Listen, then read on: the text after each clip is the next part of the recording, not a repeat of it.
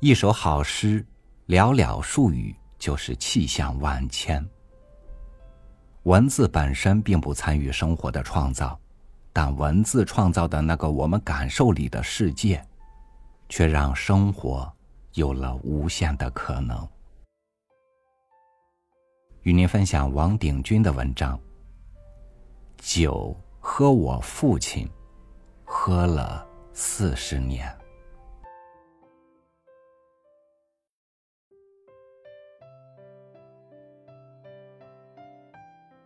有人说，我父亲喝酒喝了四十年不是诗，酒喝我父亲喝了四十年是诗。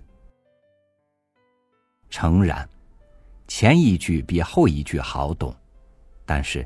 后一句比前一句耐人寻味。父亲喝酒喝了四十年，父亲是主体，酒是附属物。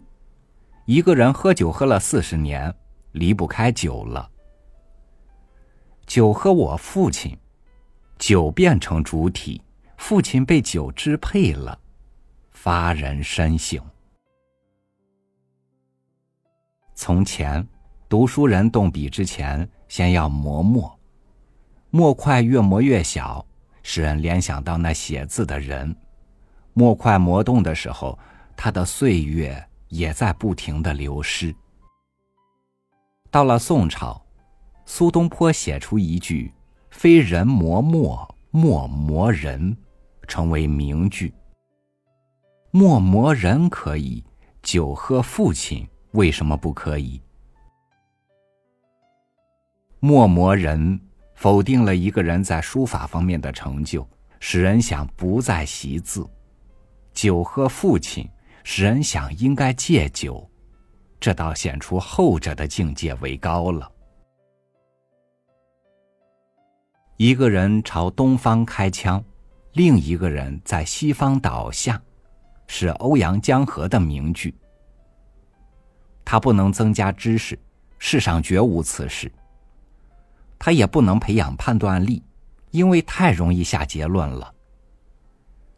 最后剩下感受，我们又能感受到什么？现实主义使用“荒谬”一词，认为世事荒谬，人生荒谬。一个人朝东方开枪，另一个人在西方倒下，正是要你我感受世界的荒谬。这个说法新鲜。地球是圆的，可以想象射程无限延长，子弹又会拐弯它绕过东半球来到西半球。还有，这两句诗表面上说枪击，其实也许在说别的事。例如，我们舞文弄墨。不知不觉伤害了毫不相干的张三李四。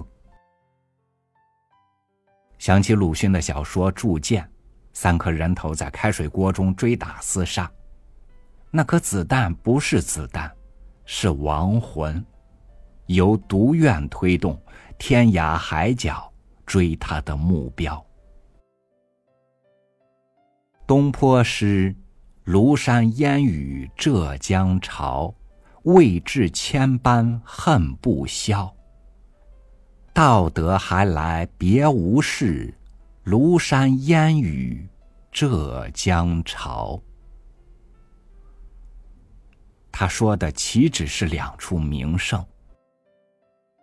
王尔德的警句：“人生有两个悲剧，第一个是想得到的得不到，第二是想得到的得到了。”是东坡这首诗最好的注解。这是诗的多义性。艺术作品都应该多义，多义打破空间限制，天下的人都能接受，也超越时间的限制，后世的人也能接受。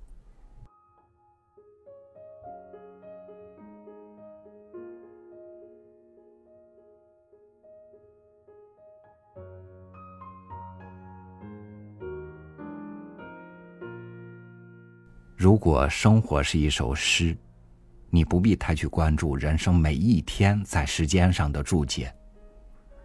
人生的每一笔落下，并非就没有回头。曲径通幽，岁月到了哪里就是哪里。你的人生作品，最终解释权归你。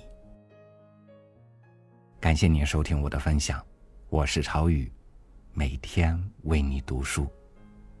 明天见。